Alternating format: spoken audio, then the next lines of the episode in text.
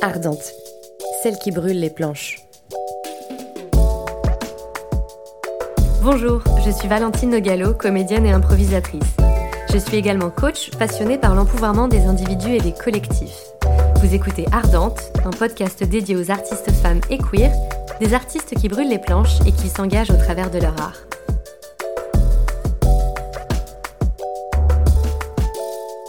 Sephora, merci d'avoir accepté mon invitation. Je suis heureuse de te rencontrer.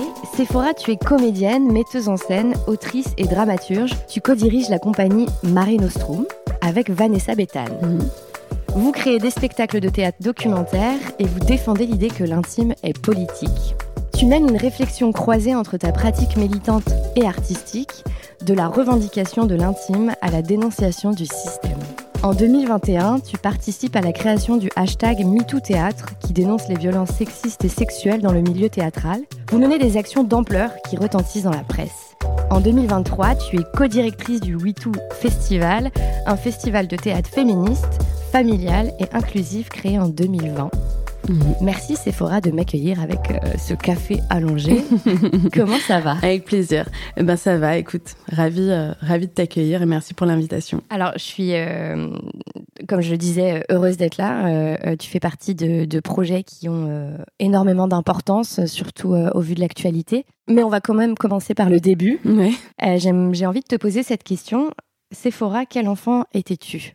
Euh, J'étais euh, une enfant euh, toute petite déjà, en termes de taille, parce que j'avais beaucoup de retard osseux, donc j'étais minuscule. Et j'étais très énergique, très joyeuse. j'étais, j'ai une enfance super cool, avec une grande sœur et un petit frère qui arrivait beaucoup plus tard. Et j'étais déjà assez déterminée. J'avais un caractère, j'ai envie de dire, sans appel. Je pense que j'étais plutôt chiante mais euh, attachante aussi. Euh, non, j'étais une enfant, euh, j'étais une enfant déterminée en fait, Hmm. je crois. Quand est-ce que tu as rencontré la scène? Comment ça s'est passé pour toi? Bah en fait, aussi loin que je me souviens, j'ai toujours voulu faire du théâtre. J'ai toujours voulu être actrice. Euh, c'est un désir qui s'est transformé au fil du temps, mais euh, enfin dont les raisons se sont transformées, mais mais pas la, la, puissance de la volonté euh, que ça que ça suscitait en moi. Et en fait, euh, j'ai travaillé longtemps sur cette question de savoir pourquoi je, je voulais faire ça. En fait, je- vraiment, j'ai toujours su euh, que je ferais ce métier, enfin que je serais actrice. Quand au tu départ. dis j'ai toujours su, euh, ça a commencé quand? J'ai aussi loin que je me souvienne, je t'ai dit 5-6 ans, Ah oui. je ferais du théâtre, je ferais du théâtre, ou je sais pas si je ferais du théâtre. Je pense à la base, je voulais être Sophie Marceau. Enfin, je pense que c'était un peu Mm. ça.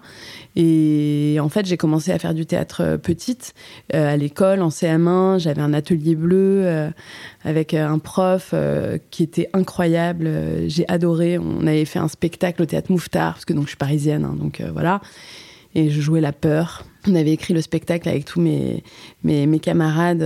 Il y avait l'insouciance, la peur, la rumeur, comment, Génial. comment une rumeur créer de la peur et tout. C'était, c'était très euh, symbolique.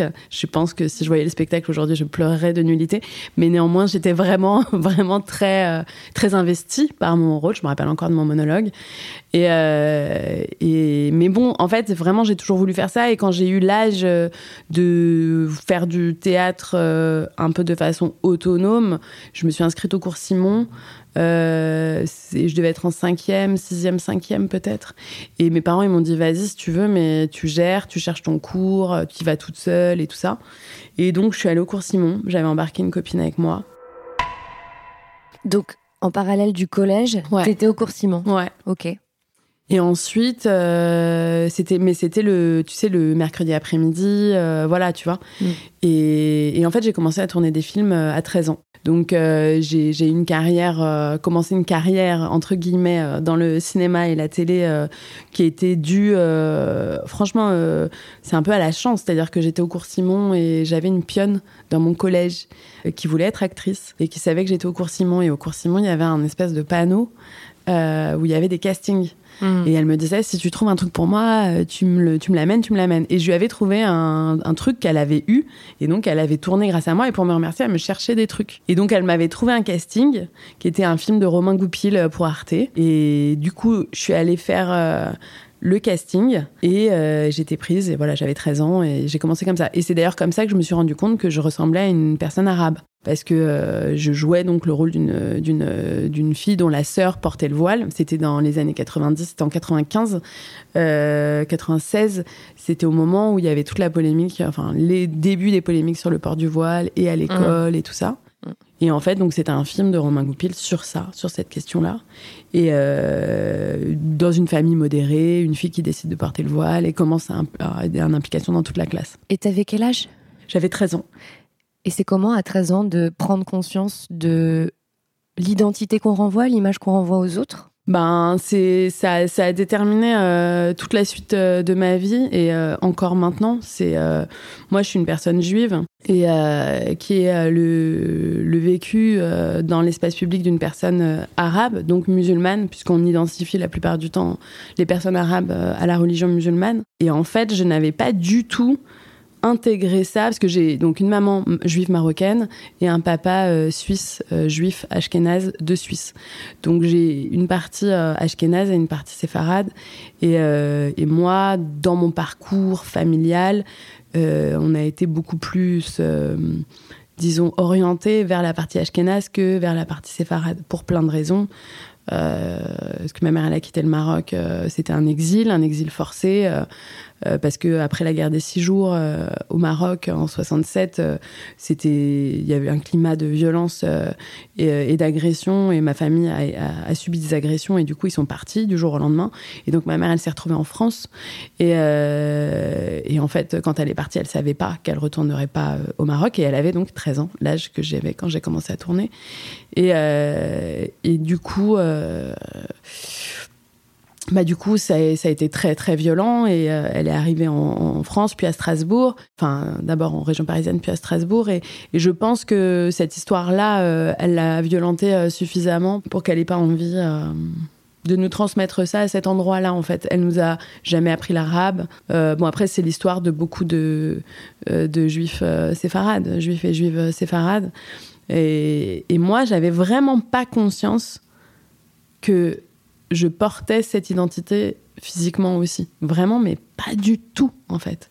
Et quand j'ai été prise pour jouer une personne maghrébine, je dis, mais en fait, euh, mais c'est une personne maghrébine. On m'a dit, bah oui. et, euh, et, voilà, et ensuite, j'ai joué quasiment que ça, mm. euh, à l'image. Oui, comment ça s'est passé la suite de ton parcours pour devenir comédienne, actrice? Ben en fait, du coup, je donc euh, pendant mon collège et mon lycée, je tournais des films euh, régulièrement et donc j'avais des congés et voilà et j'aimais bien ça. Et puis euh, à 16 ans, j'ai dit à mes parents euh, enfin en tout cas euh, voilà j'arrête l'école. Je moi j'étais une très bonne élève. Euh, j'avais pas du tout de j'investissais pas du tout l'école à l'endroit d'une chose qui allait euh, m'apporter quelque chose. Euh, j'avais les codes de ce qu'on attendait de moi et je leur donnais ce qu'on attendait de moi et je leur donnais euh, parfaitement. Enfin voilà. J'étais vraiment très adaptée au système scolaire mais j'avais le sentiment que ça ne me en fait, ça ne puisait pas en moi euh, des ressources euh, qui allaient faire dépasser. Mes, mes, mes, compétences, mes expertises et surtout qui, qui allaient susciter mon intérêt. Et moi, je voulais vraiment faire du théâtre. Mes profs, ils étaient désespérés euh, que je fasse pas euh, une hypocagne, euh, un parcours d'excellence scolaire parce que que j'en avais les, les, moyens, les capacités, j'en avais les codes. J'étais aussi dans un milieu culturel qui me donnait toutes ces toutes ces clés là, tous ces outils là. J'ai pas du tout de mérite vis-à-vis par rapport à ça. Et en fait, moi, je voulais pas. Et donc, du coup, j'ai dit, ben, mes parents, j'arrête. Et ils m'ont fait, pas du tout. Et tes parents ont réagi comment bah, Ils sont dit, non, non, pas du tout. Mon père est devenu bleu, vert, orange. Il a fait, euh, mais d'accord, très bien. Ben, dans ces cas-là, euh, tu te débrouilles, en fait. Tu vas vivre. Donc, j'ai fait, euh, peut-être pas. donc, j'ai dit, ben, d'accord, mais dans ces cas-là, je veux, je veux commencer la formation théâtrale à plein temps. Et donc, j'ai commencé euh, le cours Florent euh, en cours du soir, pendant que j'étais encore au lycée. Et, là, c'était génial parce que j'ai appris plein de trucs et surtout, j'étais avec euh, plein de gens qui avaient des profils euh, très différents parce qu'il y avait beaucoup de gens qui travaillaient la journée. En fait, la majorité des gens, c'est des gens qui avaient un travail. La journée, qui étaient dans des boîtes ou je sais pas quoi, et dont le rêve, c'était de faire du théâtre. Et du coup, on se retrouvait là, c'était des classes très mélangées en termes de typologie sociologique. Enfin, il y avait plein de gens différents et c'était vraiment super. Ça m'a appris plein, plein de trucs. Et puis, j'ai passé mon bac et puis, euh, et puis j'ai travaillé, euh, j'ai travaillé tout de suite. Enfin, j'ai eu la chance de, de rencontrer des gens. Euh, de passer des, je passais des castings, je passais des auditions, et puis j'ai travaillé, j'ai travaillé tout de suite, voilà. Hmm. Et donc ton parcours est riche à quel moment tu t'es engagé artistiquement? À quel moment on, dit que, enfin peut-être tu t'es dit, tiens, j'ai envie de créer des, euh, des spectacles engagés? Et, à quel moment aussi on se dit, je suis une artiste féministe et est-ce que tu te le dis ou pas? Oui, moi je suis une artiste féministe. Enfin, je suis pas une artiste féministe, je suis une personne féministe. Je suis, euh, je suis euh, engagée. Euh. En fait, je me suis toujours dit que tout était politique, que le théâtre était politique, même si mes modalités de d'expression de ce caractère politique évoluent, changent, et je pense qu'elles changeront encore. En fait, j'ai commencé le théâtre parce que je pensais que le théâtre ça pouvait changer le monde, comme beaucoup. Maintenant, je ne le pense plus. Je ne pense plus que le théâtre peut changer le monde. Pourquoi? Parce que je pense que ce serait déjà fait. parce que je pense qu'on peut constater que. Euh, alors, il y a plusieurs façons de voir les choses. Effectivement, euh, si on regarde les choses d'un point de vue euh, civilisationnel sur des milliers d'années, oui, on vit mieux. En vrai, on vit mieux, on meurt plus tard, on a des meilleurs traitements, il y a moins de, morts et accidentelles et volontaires. Enfin voilà, on vit mieux. Mais néanmoins, euh, la, la, la chose, moi, euh, qui fait que je m'engage ou qui, euh, qui fait de moi quelqu'un de révolté, c'est les systèmes de, de, domination, les systèmes de hiérarchie qui régissent nos modalités relationnelles, nos modalités sociétales. On est matrixé en fait par par cette pensée-là, par cette par ces par ces dominations de classe, de race, de religion, de sexe, de genre, de, de, de tout ce qu'on veut en fait, de handicap, de validisme. Bon, et en fait, euh, il y a quelque chose qui fondamentalement, euh, pour moi, est, totalement, euh, enfin, ça fait du hiatus tout le temps en fait. Et donc, quand je dis le théâtre peut pas changer le monde, en fait.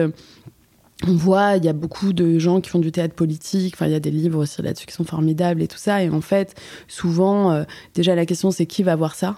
C'est pas suffisant, peut-être?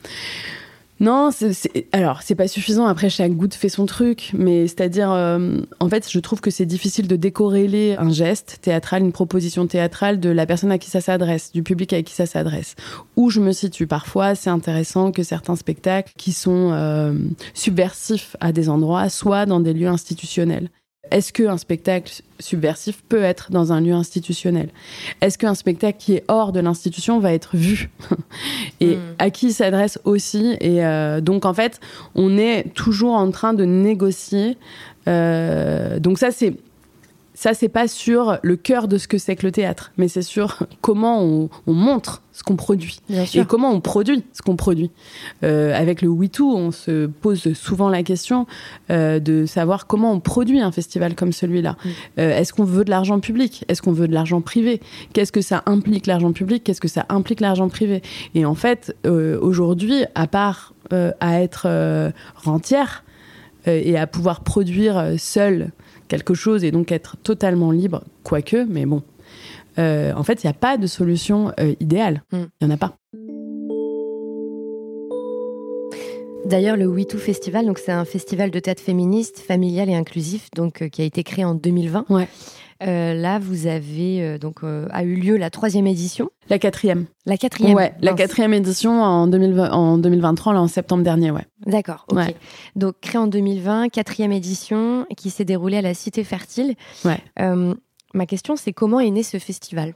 En fait, euh, le festival est né sous l'impulsion de Caroline Sahuquet. On est, on est trois euh, co-directrices aujourd'hui, Cécile Martin, Caroline Sahuquet et moi.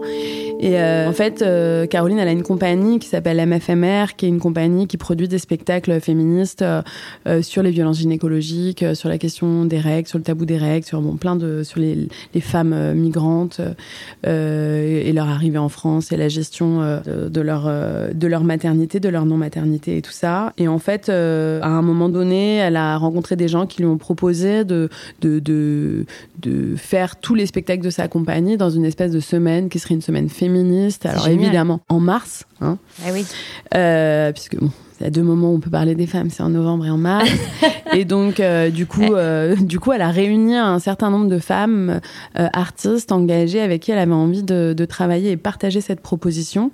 Et on a commencé, à, on était une quinzaine, à créer, à imaginer une semaine d'événements féministes, quoi, mmh. avec plusieurs thématiques et tout. Et puis, là-dessus est arrivé le Covid. Euh, donc c'était en 2020, ça devait avoir lieu en mars 2020. Et donc le lieu où ça devait avoir lieu a été, euh, euh, enfin voilà, a, été contraint de, ne pas faire les choses de cette façon. Et du coup, on avait tellement taffé et tout ça qu'on s'est dit on va trouver un autre endroit pour voilà, délocaliser notre proposition. Et est arrivé la Cité Fertile qui a dit oui tout de suite. Et donc, on a fait la, le premier, la première édition en septembre 2020. Et ça a été un carton absolu euh, immédiat euh, et beaucoup grâce aussi au lieu, euh, la cité fertile qui draine avec lui enfin voilà, qui a une certaine aura et qui nous a beaucoup porté dans. qui est un tiers lieu. C'est un tiers lieu, voilà, c'est un tiers lieu, mais c'est la prochaine édition de septembre prochain aura plus lieu à la Cité Fertile, on change de lieu. Mmh, notre cinquième édition aura lieu ailleurs. Voilà, c'est en cours de confirmation, on est super excités, super contente. Et quand tu dis ça a été un carton, Ouais. Euh, quelle a été la réception du public carton dans le sens où il y a eu, euh, euh, ça a été, il y a eu des complets, le public était au rendez-vous? Ouais, on a eu énormément de monde. on a été dépassé un petit peu même par par ça. tout était complet. Il y a eu une forte demande. Il y a eu tout de suite une forme de de cohésion de public qui s'est faite autour de cette bah, de cette question du féminisme et de la famille. Donc c'est très vite aussi devenu un festival queer. Euh, on l'avait pas euh, forcément anticipé, même si évidemment euh, ça faisait partie de nos problématiques et de nos propositions. Euh, euh, mais en fait, concrètement, les personnes qui s'intéressent, qui s'interrogent sur les liens entre féminisme et famille, ben, c'est souvent des familles queer en fait, ou des, personnes ou des familles queer. Même, enfin, pour moi, famille, un individu seul fait, fait famille, hein, donc il n'y mm. a pas, voilà. Et donc, du coup, c'est devenu très vite un endroit safe pour se retrouver, réfléchir ensemble, parce que le We Too, c'est aussi vraiment un endroit où on réfléchit, un endroit où on fait des propositions de, table ronde, de quickie. Euh, quickie, c'est des mini-conférences de 30 minutes pour que... Cookie Quickie. Un quickie, ah, ouais, comme, euh, comme le quickie. Euh, voilà. Et, et donc c'est un quickie intellectuel. Un, exactement, c'est un quickie intellectuel de 30 minutes avec une personne qui vient qui vient déployer sa pensée sur un sujet d'expertise sans être interrompue en fait. C'est comme une initiation euh, à des thématiques qui peuvent être ensuite poursuivies de façon plus informelle. C'est une discussion? C'est non, c'est pas une discussion. D'accord. Théoriquement, c'est pas une discussion, mais des fois, euh, parfois nos, nos, invités ils décident euh, de faire un dialogue avec quelqu'un qui va poser des questions parce que c'est difficile de parler seul. Et puis des fois, ils il, laissent la possibilité aux gens de poser une ou deux questions. Mais vraiment, le, le format, c'est voilà. Euh, voilà mon ma conclusion ou mon, mon, introduction à mathématiques. Euh, voilà. Et cette année, on avait aussi une présentation d'un livre euh, dans ce format-là, enfin dans, dans, les cookies. En fait, on essaye de, enfin pas d'innover, mais de proposer des, des, choses qui sont à la fois, voilà, qui creusent. Parce que pour moi, le féminisme et le théâtre, c'est la conscientisation, c'est faire émerger, c'est porter porter à la conscience en fait, porter à la conscience individuelle et collective les enjeux euh, fondamentaux qui font euh, de nous euh, des individus ou qui font de nous des non-individus ou, qui, qui, ne méritons pas, même si je déteste la notion de mérite, mais qui ne méritons pas peut-être d'être des, individus parmi les autres. Et tu parlais justement du lien, donc c'est un festival familial et féministe. Et quand je lis le manifeste du euh, WeToo Festival. Vous dites euh, le WeToo Festival est un festival féministe et familial. Ces deux notions sont les piliers de notre concept et en font sa singularité. Ouais. Euh, ma question, c'est pourquoi la notion de famille, elle est centrale dans ce festival? Pourquoi vous la mettez en, avant? Parce que euh, en fait, on, s'est dit que c'était un endroit de réflexion euh, sur la question euh, des dominations et du féminisme qui était clé et que le lieu de la famille, c'est un, un, endroit qui concentre à lui seul énormément des problématiques et qui non seulement qui les concentre, mais aussi qui les suscite, qui les génère, qui les initie, des, des liens de, de, domination, des liens de silenciation, des aussi des liens de normatisation, de d'injonction. voilà, la famille, c'est un truc qui est euh, énormément euh, injonctionnant. Enfin, c'est-à-dire qu'on grandit avec l'idée qu'on va faire famille, enfin, et qu'on va faire famille nucléaire classique mm. avec un papa, une maman, un enfant, deux enfants, un minima deux enfants, un chien, une maison. Enfin, c'est-à-dire que c'est le rêve qu'on est censé avoir. Alors évidemment, ça se transforme au fur et à mesure, euh, mais il y a des générations qui ont été totalement euh, par ça et qui, qui surtout je veux dire, moi, j'ai rien contre ce type, de famille, mais euh, à quel moment on peut euh, être sûr que c'est un choix propre? Alors après, on peut aller plus loin. Comment fait-on des choix propres? Euh, Qu'est-ce que ça veut dire de décider? À quel moment on est, on est orienté par quoi? Mais néanmoins, je trouve que c'est très difficile de, de, savoir aussi, et puis ça va, du coup, ça, ça développe aussi le lien à l'amour, le lien au couple, euh, le lien euh, aux familles monoparentales, aux familles homoparentales, aux familles. C'est-à-dire, voilà, et, du coup, à la façon d'enfanter, le fait de ne pas avoir d'enfant, le fait de ne pas vouloir d'enfant, le fait de ne pas pouvoir avoir d'enfant. Mm. Voilà, c'est-à-dire que toutes ces, tous ces, toutes ces normes, en fait, elles induisent aussi des exclusions, elles induisent aussi des singularités qui se sentent. Euh, euh non reconnus euh, à l'endroit de leur réalité, que ce soit des choix ou des non-choix, euh, peu importe. Mais euh, voilà, moi je pense qu'il faut que chacun et chacune puisse se retrouver seul et je pense qu'on n'est pas assez inventif. Je pense qu'il y a 60 millions de façons de vivre qu'on n'a pas encore explorées ou qu'on n'a pas encore conscience que certains, certaines ont déjà exploré et que, et que je suis, suis, pas convaincue que la seule façon de vivre, ce soit avec une personne du sexe, du genre et du sexe opposé et, et avec des enfants dans une maison et que en tout cas euh, c'est pas ça euh, qui peut rendre heureux tout le monde. Et donc, c'est des endroits euh, de la question féministe qui sont, sans mm. parler évidemment des violences sexuelles, des violences qui régissent les, les, liens familiaux bien souvent et dont les, les paroles, enfin, non, pas les paroles, mais en tout cas qu'on a peine à entendre. Mm. Oui, vous dites la famille, c'est le lieu de l'intime et du privé, et c'est un espace hautement politique. Ouais. Euh, donc comment on sort aussi, euh, j'ai envie de dire, euh, on, sort la famille de cette espèce de chambre feutrée privée mm. pour la proposer au public et puis oui et comment on donner fait la réflexion. Tout à fait. Et comment, comment aussi on, fait émerger euh, que le privé, euh, c'est euh, politique, parce que, enfin voilà, la disqualification du féminin et l'association du féminin au privé a fait que, voilà, cet espace de l'intime, en fait. en fait, il y a une différence entre expliquer, enfin comment dire, euh, partager son intimité et, euh, et de l'exhibitionnisme. C'est-à-dire qu'en fait, il y a des choses qu'on peut... Enfin, chacun, chacune connaît sa propre limite, mais en fait, euh, l'intime n'est pas secret. Enfin, voilà, c'est toute cette... Et, surtout, comment on, on, fait émerger que même si c'est dans l'intime, même si c'est dans le privé, en fait, il y a des choses qu'il ne faut pas mm, faire. Mm. Et dans le secret, justement, peuvent se dérouler des violences, des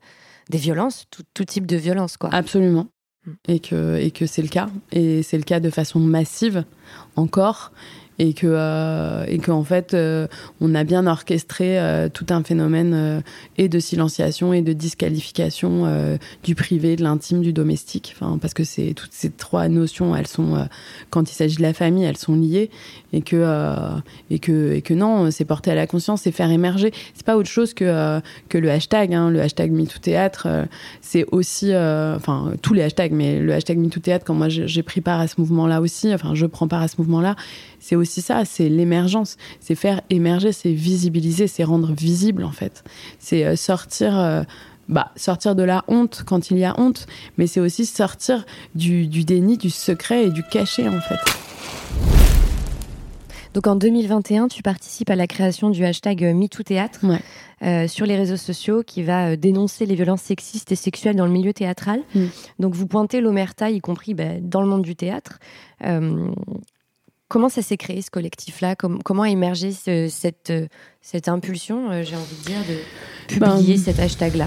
en fait, euh, il y a eu un regroupement euh, de personnes, euh, un peu de tous horizons, mais des femmes brillantes et courageuses et incroyables, qui, à ce moment-là, il y a eu, il y avait l'affaire Michel Didim qui sortait dans les médias et et c'était, euh, il y a eu une forme de ras-le-bol en fait parce que euh, effectivement, il y a le tout le monde savait, hein, c'est il y a cette chose-là, donc il y a une plainte pour viol qui qui sort, euh, il y a du coup voilà une, une, enquête de Cassandre Leray dans, dans, Libération qui sort. Et en fait il y a un ras-le-bol et il y a il y, a, il y a voilà, il y a une décision de sortir ce hashtag et ça a tout de suite pris avec euh, des témoignages dans tous les sens euh, de beaucoup de personnes, de beaucoup de, de, de euh, de, de, de, personnes de tous horizons, comme s'il y avait vraiment une nécessité aussi de dire, de, parler. Évidemment que mm. le milieu du théâtre n'est pas exempt de ces violences-là,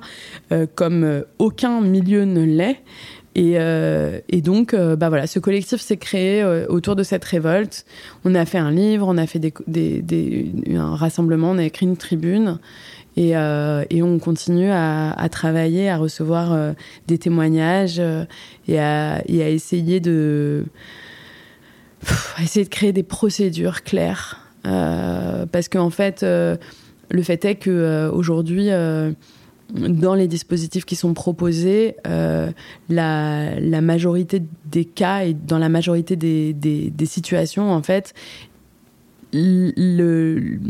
l'appréciation est laissée à la personne, le directeur, la directrice euh, en charge de là où vient travailler euh, euh, la personne qui est accusée d'agression, de viol, de maltraitance. Mm. Et la procédure, elle n'est pas claire. Il y a euh, deux, euh, il y a deux, euh, il y a deux chemins en fait. Hein. Il y a le droit pénal et le droit du travail. Et, et nous, on, on, fait un petit peu de pédagogie et d'éducation aussi sur sur ces ces, ces, ces modalités-là, ces obligations-là, parce qu'en fait, les, les directrices, ils arrivent là. Et, et, encore, je parle, je parle des directeurs et directrices, mais pas seulement. Enfin, les gens ne, ne sont quand on quand on décide d'être de diriger un lieu ou de diriger une compagnie et tout, on n'est pas formé euh, en droit, on n'est pas formé en voilà. Alors maintenant, évidemment, il y a les violences, il y a les formations sur les VSSH et tout ça qui sont euh, mises en place, mais mais ça, enfin, mais c'est pas suffisant. Et souvent, ils se retrouvent à, devoir gérer des trucs. Mmh. Euh, enfin, c'est pas leur métier en fait, mais si. D'ailleurs, la, ministre de la Culture, Rima Abdul Malak, elle parlait du fait que Gérard Depardieu, et donc voilà, il y avait une procédure disciplinaire pour euh, justement euh, discuter de si on lui enlevait ou pas sa légion d'honneur. Mm. Et elle parlait aussi de mettre en place sur les lieux de tournage, donc là c'est plutôt dans le milieu du cinéma, bah, des formations pour l'équipe sur euh, se, prémunir, se sensibiliser aux violences sexistes et sexuelles, pouvoir les dénoncer, prendre la parole et mettre en place des dispositifs de, de témoignage si, si quelqu'un ou quelqu'une subit ces violences-là. Mm. Donc il y a tout ce processus-là, euh, j'imagine, à mettre en place. Oui, mais en fait, en vrai, ça existe déjà. Euh, c'est-à-dire que euh, la, de, faire émerger, en fait, la responsabilité collective, c'est une chose qui est fondamentale. C'est-à-dire ne plus tolérer la moindre chose. Moi-même, sur des tournages, j'ai vécu des trucs hallucinants. Enfin, je, je me dis, alors je, en fait, il y a, effectivement, et quand il s'agit euh, d'une personne comme euh, Depardieu, euh, il y, a, y a une inhibition qui se crée par bah, par la, célébrité, par l'aura, par le pouvoir, puisque c'est une personne qui fait euh, à lui-même le film. Donc, euh, grâce à sa présence, le film va avoir. Donc, c'est des enjeux économiques, c'est des enjeux voilà. Et donc, on, sacrifie finalement des individus et puis on normalise ces situations qui sont euh, totalement inacceptables. On objective les corps féminins, on les sexualise de toute façon. C'est bien, c'est un continuum. Les histoires qu'on raconte, la façon dont on les montre la façon dont on est formé quand on est une actrice euh, et, euh, et les, les, pauvres rôles euh, qu'on a qui sont souvent voilà, liés à ce qu'on représente.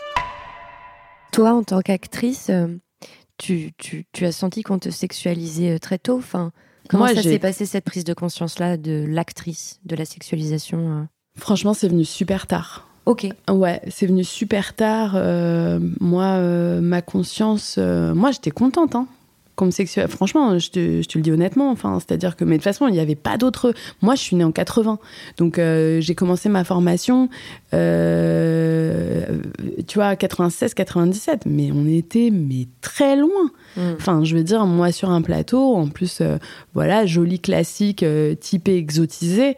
Enfin, moi, j'avais la totale. Mm. Et genre, je, je, j'étais sur le plateau. En fait, t'étais la belle ou t'étais la copine de la belle. Enfin, il y avait ou t'étais la vieille. Enfin, la moche. Voilà, et la copine de la belle, c'est la moche en fait. Voilà, c'est euh, l'enfer. Voilà, c'est ça, c'est l'enfer. Et donc, euh, moi, j'interrogeais pas tellement ça en fait. Je l'interrogeais pas parce que je, je, je, comment dire, je prenais ce qu'on me donnait. Je voyais les textes. Bon, D'ailleurs, la première fois que j'ai passé le conservatoire, euh, j'ai passé Loumire dans le pain dur de, de Claudel. J'avais je sais pas, 17 ans ou 18 ans. Euh, ouais, je dois avoir 18 ans. Et en fait, euh, Lumière, elle a 40 ans, elle est moche, elle est. Enfin, et en fait, c'était absolument à l'opposé. Donc, si tu veux, j'avais des espèces d'intuition euh, de, de ce que j'avais envie de représenter sur un plateau. Mais en fait, tu ne peux pas lutter contre ce qu'on projette sur toi. La seule façon de lutter, c'est de faire tes propres trucs. Hmm. Et donc, c'est ce que j'ai fait assez vite, finalement. Hmm. J'ai eu envie d'être maîtresse de mes récits j'ai eu envie de raconter mes histoires, j'ai eu envie, j'ai plus, j'ai plus envie en tout cas d'être au service de quelqu'un, quelqu'une. Et, euh, et, et, ça, c'était peut-être mon intuition d'autonomisation. Ouais, comment on arrive à faire ce virage-là? C'est quelque part faire un pas de côté et sortir de ce d'un système euh, peut-être qui qui te met dans une case, quoi.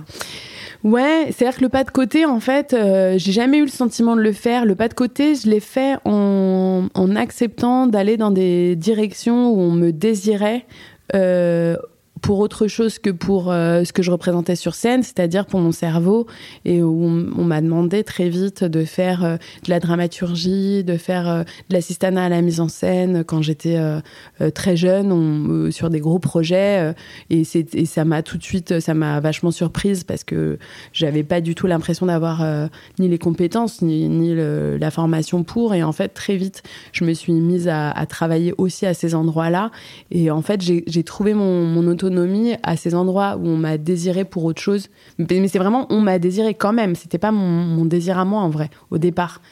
Et, euh, et ensuite, bah ensuite c'est les rencontres. Moi j'ai eu des rencontres quand j'ai rencontré Vanessa, euh, justement euh, Béthane qui qui, co-dirige euh, Mare Nostrum avec moi et qui qui, qui co-écrit, met en scène et joue les spectacles. Euh, Vanessa, elle, était force de, désir, de proposition. Elle avait envie de monter un spectacle sur euh, Sylvia Plath et Marilyn Monroe, euh, sur la question de la femme désir, la femme objet et la femme pensée. Enfin, je te le radicalise là très simplement, mais et, euh, un, jour, on était à Munich parce qu'on on tournait une performance sur les violences faites aux femmes. Parce qu'en fait, mine de rien, je me suis retrouvée beaucoup dans des projets comme ça. Euh, sur ces sujets-là, avec Valérie Thomas, qui était euh, la, l'initiatrice de ces performances-là, qui est une plasticienne, performeuse, actrice incroyable et qui a été ma, ma, ma maman euh, en termes de féminisme, enfin qui m'a ouvert le cerveau euh, à plein d'endroits, qui a créé de la dialectisation euh, dans ma tête et qui a surtout éveillé ma révolte en fait, qui était déjà présente et qui est aussi sûrement liée à mon histoire familiale et lié à plein de choses. Enfin, non, enfin, c'est lié juste à. je vois pas comment on peut, on peut, vivre sans être révolté, en fait, avec le, monde dans lequel on est. Enfin, je veux dire, euh, la révolte, c'est sain. Enfin, la révolte, c'est puissant. La révolte, c'est la joie aussi. Enfin, il y a quelque chose d'une vitalité euh, dans la révolte qui nous tient en, en éveil sur euh, un regard sur le monde qui est conscient. En fait, moi, je me bats pour la conscience, pour la, pour la pour regarder le réel dans tout son volume. Et mon théâtre, c'est que ça, en fait. C'est pour ça que je fais du théâtre documentaire. C'est du théâtre. J'allais te demander, qu'est-ce que c'est quoi du théâtre documentaire? Ben, c'est du théâtre qui met. Alors, il y a plein de formes de théâtre documentaire, puis c'est un peu un mauvais, un mauvais valise. On peut dire aussi écriture du réel. En fait, je mets en scène. Euh, une, réalité de mouvement intime, interne. En fait, c'est-à-dire qu'on prend un sujet, un sujet croisé avec Vanessa, et c'est là où c'est intéressant, c'est parce qu'en fait, on, on, a deux façons d'appréhender des choses qui nous sont arrivées. Et on peut les. Du coup, c'est une dramaturgie croisée, c'est-à-dire qu'on n'a pas besoin de dialectiser à l'intérieur d'un parcours. La dialectisation, elle se fait grâce aux deux parcours qui se mêlent. Et, euh, et en fait, c'est d'essayer de, de regarder le réel et d'essayer de, le restituer au plateau dans le présent. Parce que voilà, il y a ces deux notions de la, question du présent de la représentation. Donc, euh, et ça, c'est aussi une question de jeu et de théâtre et de théâtralité, donc d'actrice. Et il y a la question du réel. En fait, pour moi, le féminisme, c'est regarder le réel. Pour moi, le théâtre, c'est regarder le réel. Et pour moi, le judaïsme, c'est aussi regarder le réel. Et je, je, pense que je, je, suis venue au théâtre euh, par ma façon d'appréhender ma religion. Euh, moi, je suis pas du tout croyante, euh, mais euh, voilà, je suis très traditionnaliste. Et mon féminisme est venu de là aussi. Et, pour moi, les rapports de pensée, de structure mentale et de conscience dans les trois domaines, j'ai la même façon de les appréhender. Hmm. C'est une identité qui est entière que tu peux pas. Parfois, j'ai des artistes qui me disent, bah en fait, non, moi je suis juste artiste. Je suis mm. pas artiste avec telle religion, je suis pas artiste avec euh, euh, telle origine, etc. Euh, de ce que tu dis, j'ai l'impression que toi, tu, tu, tu englobes toutes ces identités-là. Ouais, moi je peux pas dire que je suis une actrice, une artiste sans, sans identité. Moi, je suis une personne en fait. Je suis une personne. je suis une femme. Je suis une femme cis. je suis une femme juive. Je suis une femme juive arabe. Et, et, tout ça, c'est avec ça que je travaille. Je ne, ne dissocie pas euh, euh, mon identité d'individu de quand je travaille, en fait. Ouais, c'est ta matière c'est ma matière et c'est avec enfin je sais pas tu, tu c'est comme ton petit baluchon que tu portes sur tes épaules moi je laisse pas je laisse pas mon baluchon à la porte de mon travail ou de toute façon les métiers que qu'on fait, c'est des métiers où, enfin voilà, c'est poreux quoi, euh, entre euh, le moment où tu es au plateau, le moment où, où tu vas au taf, où tu rentres chez toi, comment tu, enfin voilà, c'est difficile de, euh, de, de de séparer. Enfin, je veux dire, moi, je travaille avec mon, je travaille avec mon sang, enfin, je travaille avec ma ma sueur, avec mon corps. Mm. Enfin, voilà, c'est aussi tout ça qui a été. Euh, je mélange un peu tout, mais c'est pas grave. C'est tout ça qui a été euh, mm-hmm. aussi euh, utilisé dans la fameuse question de la zone grise quand on parle des violences sexistes et sexuelles dans le milieu du théâtre, parce que tu comprends, c'est flou. Comme on peut embrasser quelqu'un sur un plateau, c'est ton propre corps, et donc voilà, c'est compliqué. À quel endroit? Non, en fait, tout ça n'est pas compliqué c'est très simple. Enfin, oui, la question du consentement, on n'embrasse pas les gens sans leur demander, euh, on ne dépasse pas certaines bornes, on demande l'autorisation, il y a tout qui est possible. Oui, on y met de la complexité alors que ça se fait très simplement. La séduction, c'est pas du tout quelque chose de, de complexe, c'est pas quelque chose de tolérable quand il y a 30 ans d'écart entre euh, euh, un metteur en scène et son actrice. Voilà, des abus de pouvoir. en fait, voilà, la question de l'horizontalité. L'horizontalité, pour moi, enfin voilà, je pense que la question de la hiérarchisation, c'est aussi tout la problématique qu'on voit et que je vis euh, de façon violente en ce moment avec tout ce qui se passe avec le conflit euh, en tant que personne juive euh, de gauche, antiraciste, décoloniale en France. c'est très compliqué parce que parce qu'il y a il y a souvent ces questions de comparaison et du coup j'ai décidé très récemment d'essayer de ne plus comparer d'essayer de, de, de mettre comme un principe est-ce qu'on arrive à parler une journée entière sans comparer rien à rien. C'est quoi pour toi comparer? Bah, C'est mettre en, relation euh, des propositions comme s'il fallait en choisir une. Alors si c'est une analogie pour euh, essayer de faire comprendre une pensée, peut-être que c'est ok et que c'est valide, mais je sais pas. J'ai l'impression que euh, plus on compare en fait, et plus aussi souvent on compare des choses qui n'ont enfin qui n'ont rien à voir. Hein. On peut banaliser du coup des choses et tout ça. relativisme parfois. Comme s'il fallait choisir. Oui, c'est comme on est avec cette idée euh, de. Enfin, voilà, c'est comme, je sais pas, la question de la comparaison, tout d'un coup, je me suis dit que c'était hyper délétère et que c'est ça aussi qui crée euh, la hiérarchisation et, euh, et, la pensée. Enfin, je sais pas, même les Molières, les Césars, les, les, on, on élit, on donne un truc pour la meilleure actrice euh, de l'année, mais c'est complètement débile. Mais quand on y pense, ouais, c'est terrible cette espèce de, de, oui, de mettre les personnes aussi en compétition. Voilà, ça c'est vraiment toute une problématique aussi euh, du féminisme, enfin en tout cas du patriarcat que le féminisme met en exergue. C'est pour ça que la sororité, euh, c'est pour ça que valoriser la sororité comme une valeur en soi, ça veut pas dire euh, du tout que tout le monde s'aime et que voilà, mais ça veut dire qu'en fait euh, c'est quoi cette compétition? C'est quoi? Enfin, ça fait du mal à tout le monde, hein, en vrai. Enfin, je veux dire. Euh, Et c'est tellement bien d'en parler, notamment avec euh, bah, votre collectif MeToo Théâtre. Est-ce que vous imaginez recevoir autant de témoignages? Vous dites, on a reçu une déferlante de témoignages mm. attestant d'une réalité concrète. Nous ne sommes pas seuls. Mm. Comment ça s'est passé entre, tu vois, la création du mouvement et puis, euh, eh bien, ce que ça a engendré, euh, les conséquences de ce mouvement-là? Qu'est-ce que ça a créé derrière? Ben, ça a créé effectivement une émulation euh, de, euh, je pense, de, enfin, comme, comme une vague de reconnaissance entre euh, les personnes, les femmes essentiellement, cis ou trans, qui se sont reconnues à l'endroit de, de, la violence subie, des mécanismes.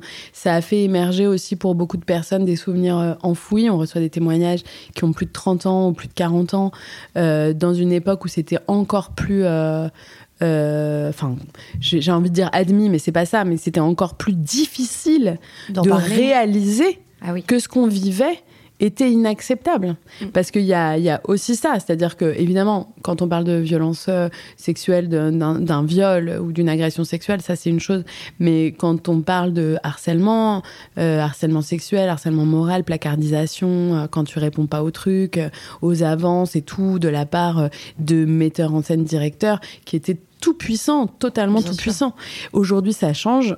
Ça change très peu, hein, la vérité. Moi, voilà, moi après, je suis plutôt euh, la pessimiste du groupe, donc euh, voilà. Mais euh, j'ai vu dans la presse quand même qu'il y a eu, grâce à vos actions, donc vos mobilisations, bah, un directeur qui s'est retiré d'une création.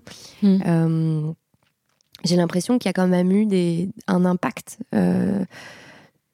après ce mouvement-là, qui a été lancé en 2021 Oui, il y a, y a des choses qui se passent. Il y a des choses qui se passent, on peut pas dire. Il y, a des, y, a, y a des choses qui se passent, on a des, des petites victoires. Après, il faut se rendre compte aussi que les victoires qu'on obtient, on les obtient souvent lorsque les personnes incriminées, euh, accusées, sont des personnes euh, soit en fin de carrière, soit en tout début de carrière. Euh, donc ça, c'est une, une, une, réalité. Et, euh, et, puis, euh, et puis, ça dépend aussi vachement de l'interlocuteur l'interlocutrice qu'on a en face de nous. Donc, euh, nous, on s'est battu et on continue à se battre pour créer des protocoles clairs, en fait, que les gens n'aient pas à réfléchir. On, on se bat aussi pour... parce que souvent, il y a l'idée que... Enfin, voilà, toute la question morale derrière la question de la justice avec euh, tous les discours qu'on a entendus. Je ne peux pas me substituer à la justice. Euh, je ne suis euh, voilà je, ne suis pas la présomption d'innocence blablabla blablabla bla, en fait tout ça ça n'exonère pas d'une prise de décision aussi à l'endroit de la réalité encore une fois de ce qui s'est produit. C'est à dire que on ne peut pas pour moi c'est une faute. C'est une faute intellectuelle c'est une faute mais même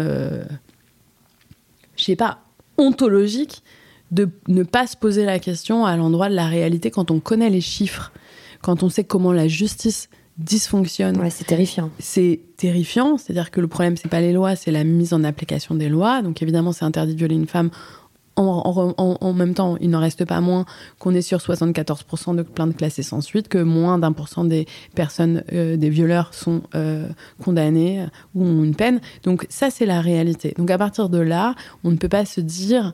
Euh, s'il n'y a pas de condamnation pénale, ça n'est pas à moi de me substituer. Pour moi, on ne peut pas se dire ça. Voilà, ça c'est ma conviction et je n'ai pas euh, de respect intellectuel pour les personnes qui disent autrement. Parce que euh, je, je pense que c'est un déni de réalité. Le jour où la justice fonctionnera et où on aura à minima, euh, je sais pas, un ratio euh, tolérable de condamnation, ok. Peut-être qu'on pourra euh, parler comme ça. Mais ça, c'est une pensée qui est idéalisée, en fait. Moi, je suis pas. Enfin, le féminisme, pour moi, c'est pas, pas une idéalisation. Le féminisme, c'est vraiment un exercice du réel. Et c'est voir, comme le théâtre et comme le judaïsme. c'est pour ça que je dis, euh, voilà. Et c'est, pour ça que, euh, à un moment donné, ouais, moi je dis non, je, ne, je ne suis pas la justice de mon pays en ce qui concerne la violence, euh, les, les, les, violences sexuelles. Donc, donc je pense qu'il revient à chacun de prendre sa responsabilité, chacun, chacune, de prendre sa responsabilité quand on est face à ça. Et pour ça, on a un outil qui est le droit du travail. Et j'invite tout le monde à se renseigner sur ça. en quoi le milieu théâtral, il peut être un terrain favorable aux abus? Toi, de ton expérience, euh, par exemple, dans ton parcours de comédienne, comment euh, ça, peut être aussi un terrain dangereux quelque part?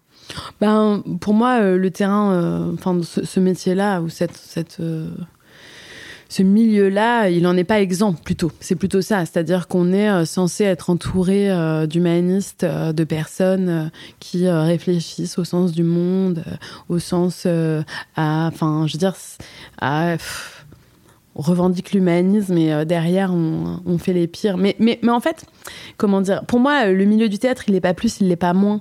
Il est juste euh, imprégné, gangréné par l'impunité qui est organisée par la société patriarcale dans laquelle on vit. Et tant qu'on ne fait pas émerger cette réalité, on est, on est, euh, on est, on est battu on est battu. Et, euh, et c'est et, toute cette question de la démocratie, de la République, de euh, finalement le bien commun, blablabla, la justice, le bien commun, en fait, tout ça, ça nous fait du mal, ça nous fait des, des, des, des, des balles dans le pied parce qu'en fait, on refuse de regarder comment certains individus sont euh, subordonnés, inféodés au désir des autres. Et ça, euh, c'est les femmes, c'est les personnes minorées.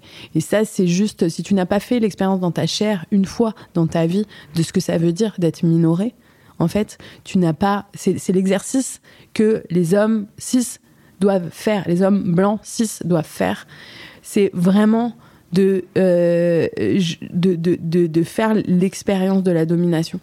Et à partir du moment où on l'a vécu euh, dans sa chair et qu'on a capté, c'est vraiment il le, y, y, a des choses dont on n'a pas conscience et je me rends compte en ce moment avec l'antisémitisme de façon très, euh, très prégnante. C'est qu'en fait, c'est un, un, sujet qui n'a pas été investi par, par l'antiracisme, par la pensée de gauche et tout ça, parce que bon, par rapport à la droite et l'extrême droite, évidemment, on le sait. Enfin, j'ai même pas envie d'en parler tellement c'est évident. Euh, et, en fait, il y a des endroits de, des tropes d'antisémitisme qui ne sont tellement pas conscientisés qu'ils sont reproduits et que du coup, l'antiracisme produit du racisme. Est-ce que des tu as des, des exemples bah, en, fait, euh, en fait, la, la, il y a une espèce de binarisation de la pensée euh, antiraciste qui euh, divise le monde en, personnes dominées et en personnes dominantes. C'est une pensée à laquelle euh, moi je souscris totalement, sauf que la personne juive, elle est, elle est érigée en personne blanche dominante, quoi qu'il arrive et donc en personne privilégiée. Les tropes antisémites sur les personnes euh, juives, c'est la question de la solidarité, la question du pouvoir, la question de l'argent. Tout ça, ça a une histoire en fait. Il y a des histoires qu'on connaît mieux, qu'on a mieux analysées. L'histoire de l'islamophobie, l'histoire euh, du racisme anti-noir, c'est pas du tout la même que celle de, l'antisémitisme. La, la question de la diaspora, de l'exil, de l'expulsion, d'où ça vient, où ça va. Euh, la question aussi de la, du fait qu'il n'y a aucune personne juive qui vit dans le pays de ses parents ou de ses grands-parents ou qui parle la langue que ses parents ou ses grands-parents parlèrent. Et euh, ça, euh, Pérec le dit dans, dans Ellis Island et moi, ça m'avait énormément marqué parce que et, et c'est vrai que c'est aussi mon histoire. Je ne parle pas arabe, je ne parle pas la langue de ma mère. Et j'y étais pour la première fois euh, l'été dernier au Maroc. Euh, ma mère, elle voulait absolument pas que j'y aille. C'est mon fils qui m'a, qui voulait absolument qu'on y aille. En fait, voilà. Donc j'ai découvert le Maroc. Euh, enfin voilà, j'avais 40 ans.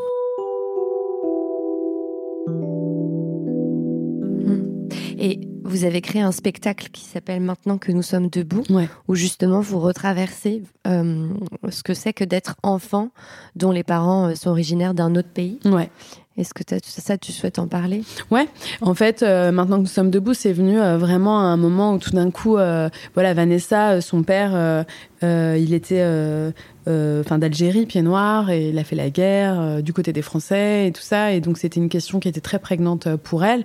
Et moi, au moment où on commence ce spectacle, voilà, j'ai toujours eu cette cette espèce de, de sentiment d'imposture en moi, de double, enfin d'imposture inversée en fait. Je ressemble à quelqu'un que je suis pas. Je ressemble à une personne arabe que je ne suis pas. Je suis suisse en fait, et je ressemble à une marocaine.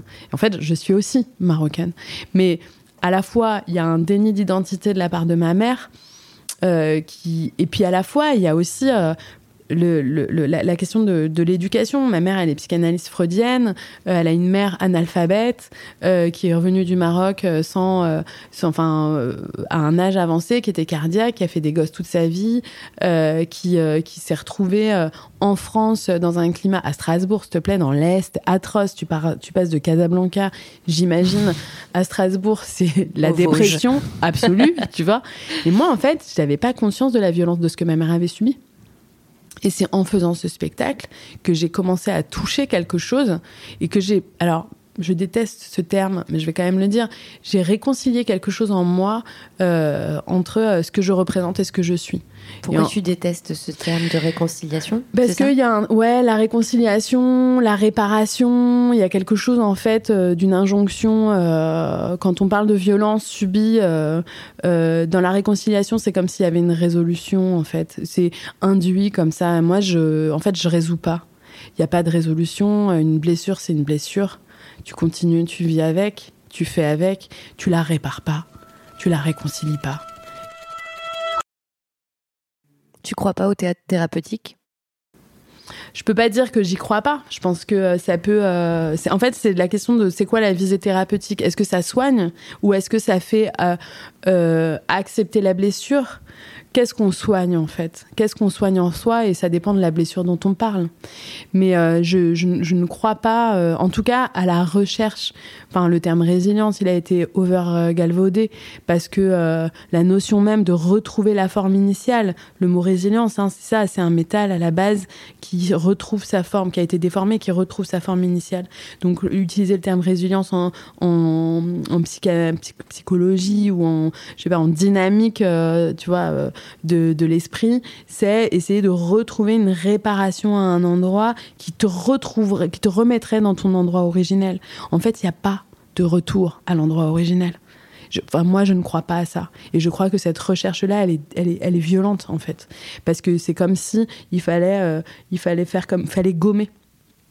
On gomme pas. Et c'est aussi une façon de dénier la violence de, de, dire en fait alors les femmes sont formidables parce que les femmes, enfin les personnes violentées, les personnes violentées sont formidables parce qu'elles retrouvent, euh, enfin voilà, on a le dynamisme, mais en fait non, en fait non, il faut arrêter de, bien sûr qu'on continue à avancer, bien sûr qu'elle continue à avancer. Et d'ailleurs, le fait est que dans tous les milieux militants et toutes les personnes avec qui je travaille, parce qu'aujourd'hui, bon, je travaille quasiment que, euh, j'ai la chance de pouvoir choisir et, je, travaille qu'avec des personnes euh, qui ont, qui sont en, enfin voilà, en, accord en tout cas avec euh, ma, ma, ma, façon de, penser et de voir les choses, même s'il y a des désaccords bien sûr, mais et en fait, ces personnes qu'on croise sur son chemin militant, c'est des personnes incroyables c'est des personnes qui ont dû mettre en œuvre une gymnastique intellectuelle qui font d'elles, parce que quand tu es minoré, quand tu es violenté, quand es, tu dois t'adapter à une façon de penser qui n'est pas faite pour toi. Oui, c'est pas viable. C'est pas viable et du coup tu développes des chemins dialectiques dans ta tête qui font que ces personnes sont brillantissimes c'est des gens avec qui tu, tu, tu partages, tu développes, alors pas tous, pas toutes, mais quand même beaucoup. Et ça, c'est réjouissant. Qu'est-ce qui te donne de l'espoir? Ben justement, ça, ces personnes avec qui je relationne, avec qui je lutte, avec qui je travaille, avec qui je, je, je, je construis des perspectives qui peuvent... Parce que moi, je, bon, ce que je disais tout à l'heure, je suis quand même assez pessimiste globalement. Mais enfin, moi, j'ai l'impression que mon pessimisme, il est, il est réaliste en fait. J'ai travaillé pendant des années pour renoncer à l'idéalisation. Euh, dans tout. Et donc j'essaie de, voilà, de voir le réel dans mon théâtre, dans mon travail, dans mon engagement. Et Vraiment, il n'y a pas, j'ai pas grand motif d'espoir aujourd'hui euh, sur ce qui se passe, sur comment ça se passe. je suis, je suis pas. Est-ce que tu as vu des choses changer? Franchement, pas tant? Pas tant. Franchement, pas tant. Si, ce qui change quand même, c'est, euh, je vois les élèves dans les écoles de théâtre, dans nos milieux, quand même, ça change. Ce qu'ils acceptent, ce qu'ils acceptent plus, la façon dont on... Alors évidemment, il y a toujours euh, des abus, il y a toujours des vieilles personnes euh, qui continuent à œuvrer, mais de moins en moins. Et donc, voilà, il y a aussi une émergence sur les plateaux commence à avoir une émergence sur les plateaux de corps différents, de, de personnes racisées différentes et tout ça. Il y a eu des quotas, il y a eu des choses. Moi, je suis très favorable aux quotas. Euh, je pense que c'est parce que je pense que c'est un, moyen euh, obligé pour faire. En fait, je pense qu'on est dans une période de mutation. Pour visibiliser aussi Absolument, pour visibiliser. Et, euh, et je pense qu'il faut accepter aussi qu'il y a des choses qu'on va devoir vivre là, qui sont pas des choses pérennes, qui sont pas des choses euh, qui sont, dont, qui sont le but, mais qui sont des moyens pour parvenir à un changement de paradigme. Et pour moi, les quotas, ça en fait partie. Ça veut dire que il y a quelques années, j'étais jury dans, dans, des écoles euh, pour faire entrer des élèves dans des écoles nationales et tout. Et en fait, si on n'a pas de quotas, la vérité, c'est qu'il y a que des filles blanches qui rentrent. Mm. Parce que si on n'est que au mérite, entre guillemets, en fait, on a une majorité de filles qui se présentent et de filles blanches qui se présentent. Donc si tu prends que les meilleures, t'as que des filles blanches. Bon, donc on a toujours fait des quotas en vrai, puisqu'on a toujours fait moite-moite. Euh, filles, garçons, je fais des guillemets avec mes doigts.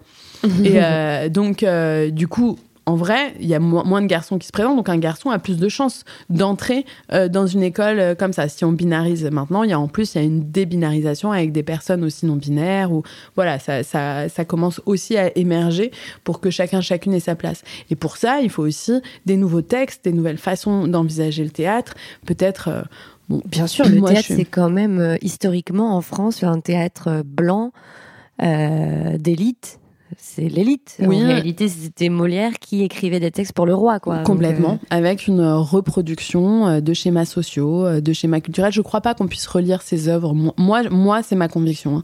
Je ne crois pas qu'on puisse relire ses œuvres autrement et les monter contre ce qu'elle raconte à la base. Moi, quand on me parle du génie féministe dans Les femmes savantes ou dans bla bla bla bla, moi, ça, ça ne me parle pas. Voilà. Et je pense qu'il faut je, pense qu'il faut arrêter de monter tout ça. Voilà, en tout cas, moi, j'arrête euh, d'aller les voir. Euh, je, voilà, je, moi, je suis pas complètement contre la cancel culture. Je sais que c'est très, très, très euh, polémique et ça mériterait plus d'explications. Mais, mais voilà, je pense que la contextualisation à minima, je pense que arrêter de glorifier des personnes qui, qui ont des vies absolument abjectes euh, que ça se reflète dans leur art, euh, c'est une, question que les gens posent. Pour moi, oui. Moi, je suis artiste. Ce que je mets dans mon art, c'est ce que je suis. Je disais tout à l'heure, je parlais de mon sang, mais euh, je, n'ai pas envie que ces personnes m'imprègnent. Et, je pense je pense qu'il est temps de, bah, il est temps de changer les imaginaires. Et de proposer une diversité d'histoires, de parcours, de... Mais même de modes de pensée, de, raconte, de façon dont on peut raconter, de récits qu'on n'a même pas encore imaginés, en fait. Et ça, puisque la pop culture, on voit comment ça influe, on voit comment euh, la culture du viol, elle est présente dans euh, les films, les livres, l'érotisation de la violence. Euh, moi, ma sexualité, elle est née avec l'érotisation de la violence. Je veux dire, je, c'est extrêmement difficile de se défaire de. On pense qu'on est désiré dans la violence et que c'est dans le non, on va dire oui. Enfin, je veux dire, ça, ça trouble son propre consentement par rapport à. Enfin, voilà, c'est-à-dire que la violence va susciter du désir. Euh, et le refus comme un jeu Hmm. qui va être pouvoir être mal interprété. Ouais, un challenge.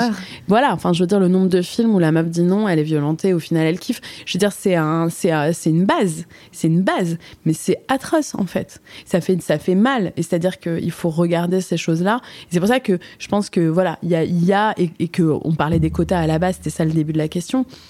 Voilà, je pense que ouvrir les portes, c'est changer les modèles pour changer les modèles, il faut changer les corps, il faut changer les, les, les gens qui représentent les institutions.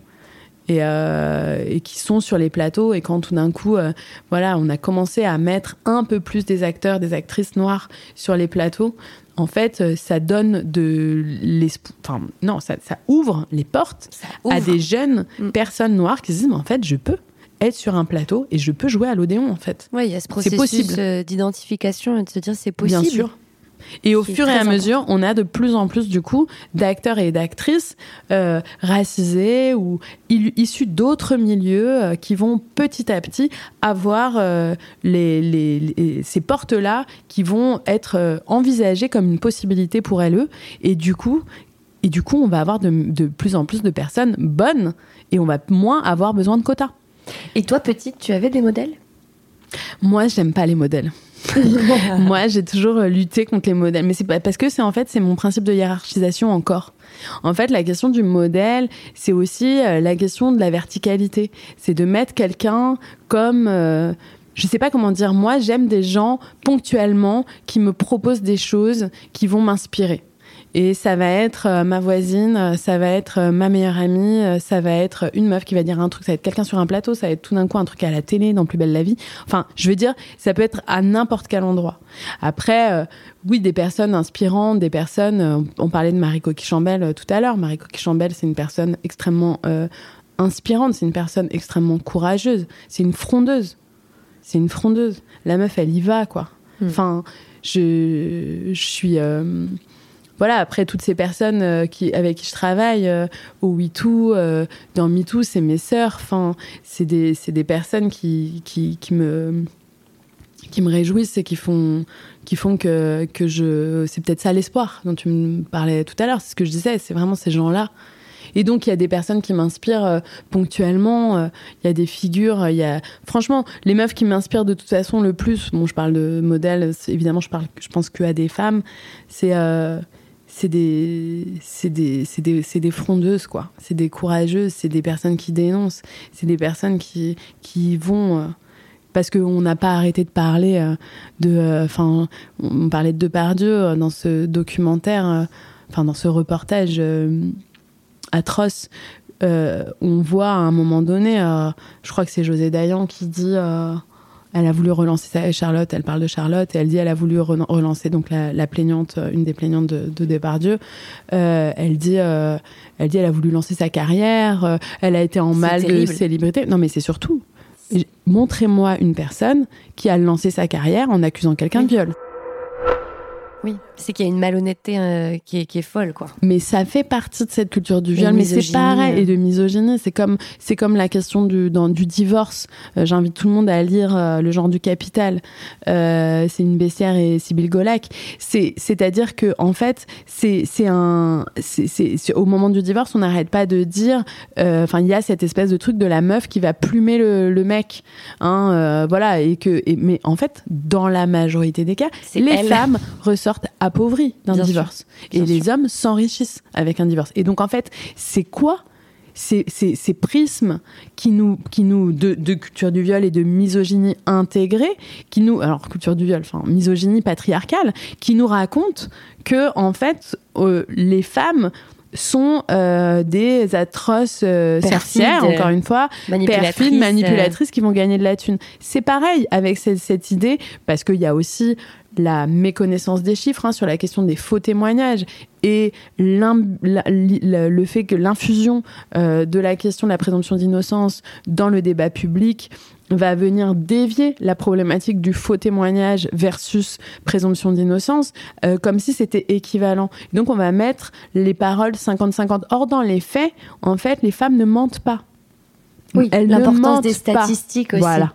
Elle ne ment pas, on est sur 2% euh, de faux témoignages. Et en fait, comme cette possibilité, elle est érigée comme une chose à équivalence, c'est-à-dire qu'on renvoie à la question du parole contre parole, alors qu'en fait, dans les faits, une femme qui parle, elle dit la vérité. Et en fait, la vérité, c'est qu'elle a tout à perdre. Et c'est pour ça que je parle de, ben, de Charlotte Arnoux, je te parle de Marie Coquille Chambel. En fait, c'est des, des meufs qui parlent publiquement et qui peuvent tout perdre et qui perdent tout et qui perdent tout qui peuvent tout perdre, qui perdent tout, qui, qui perdent. Enfin, en fait, ce qui est en jeu, c'est ta, ta, ta, santé financière, ta santé mentale, ton rapport social. Qu'est-ce qu'on projette sur une personne qui dit j'ai été violée, en fait?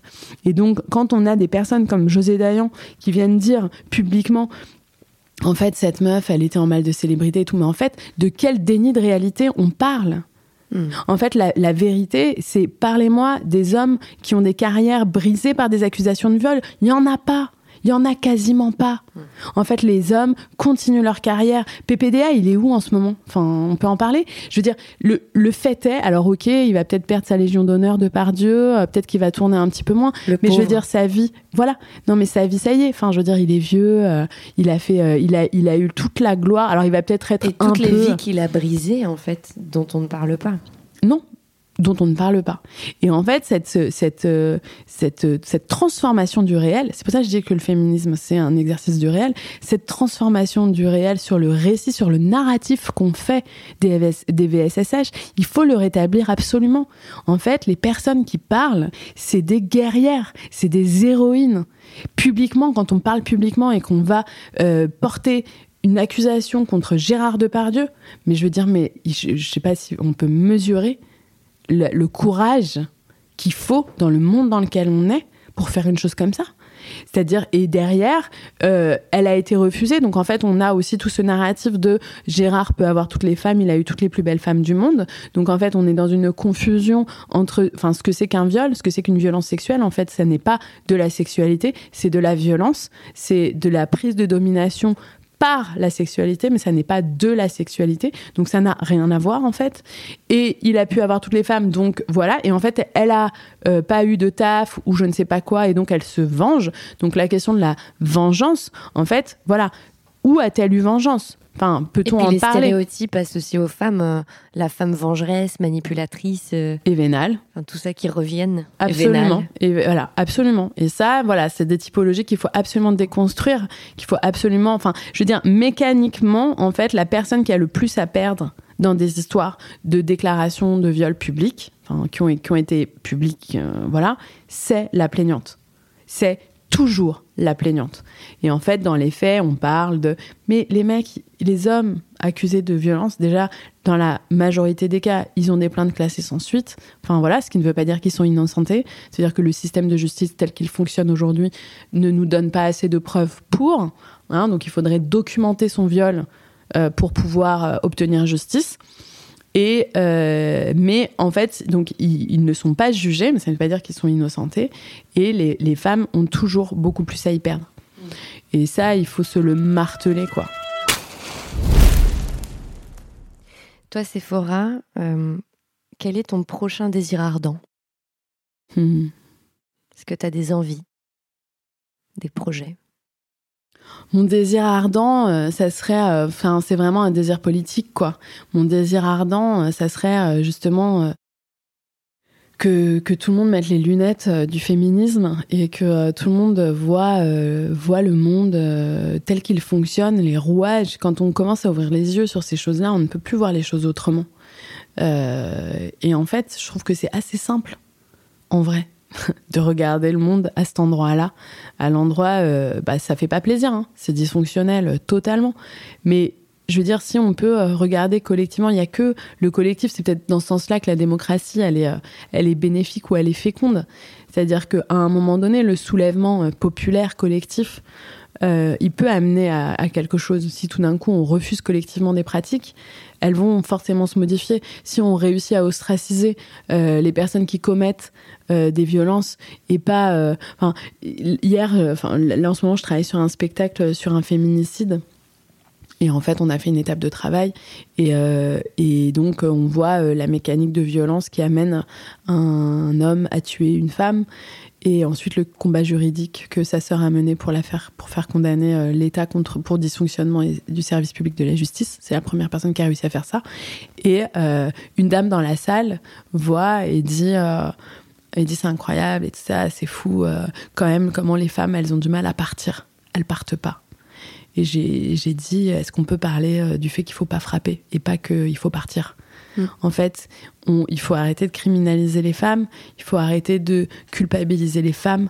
Elles font bien ce qu'elles peuvent, elles portent plainte, elles portent pas plainte, elles parlent, elles parlent pas. En fait, on fait bien ce qu'on peut. En revanche. Est-ce qu'on peut aller à la source aussi Voilà. Il faut arrêter de frapper, en fait. On ne frappe pas les gens on ne tue pas les gens, on ne viole pas les gens. Enfin, je veux dire, c'est pas très compliqué. Avec MeToo Théâtre, on a eu toujours cette question-là euh, de euh, ah vas-y, elles sont super vénères, les meufs, nanana et tout.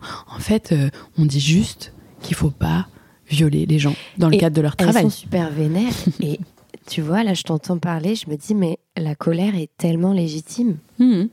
Et moi, mais, mais du coup, je me dis, elles sont super vénères.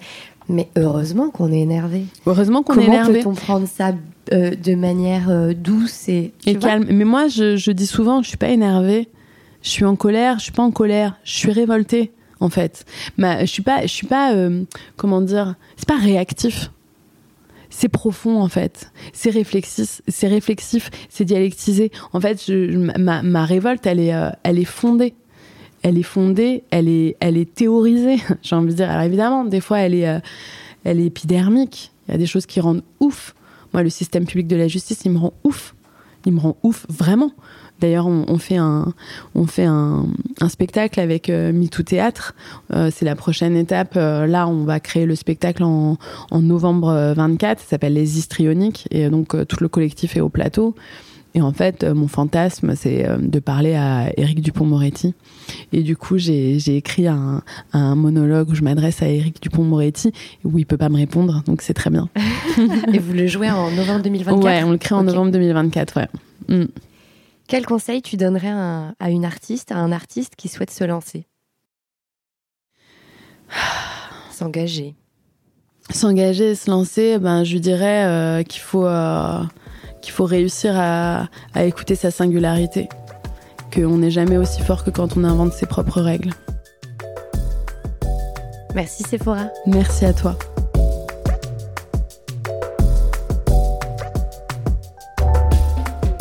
Merci d'avoir écouté cet épisode d'Ardente. Merci à Crocus Studio qui l'a produit et en a composé la musique.